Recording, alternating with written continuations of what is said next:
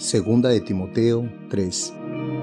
También debes saber esto, que en los postreros días vendrán tiempos peligrosos porque habrá hombres amadores de sí mismos, avaros, vanagloriosos, soberbios, blasfemos, desobedientes a los padres, ingratos, impíos, sin afecto natural, implacables, calumniadores, intemperantes, crueles, aborrecedores de lo bueno, traidores, impetuosos, infatuados, amadores de los deleites más que de Dios, que tendrán apariencia de piedad, pero negarán la eficacia de ella. A estos evita porque de estos son los que se meten en las casas y llevan cautivas a las mujercillas cargadas de pecado, arrastradas por diversas concupiscencias. Estas siempre están aprendiendo y nunca pueden llegar al conocimiento de la verdad. Y de la manera que Janes y Jambres resistieron a Moisés, así también estos resisten a la verdad. Hombres corruptos de entendimiento, réprobos en cuanto a la fe, mas no irán más adelante porque su insensatez será manifiesta a todos, como también lo fue la de aquellos. Pero tú has seguido mi doctrina, conducta, propósito, fe, longanimidad, amor, paciencia, persecuciones, padecimientos, como los que me sobrevinieron en Antioquía,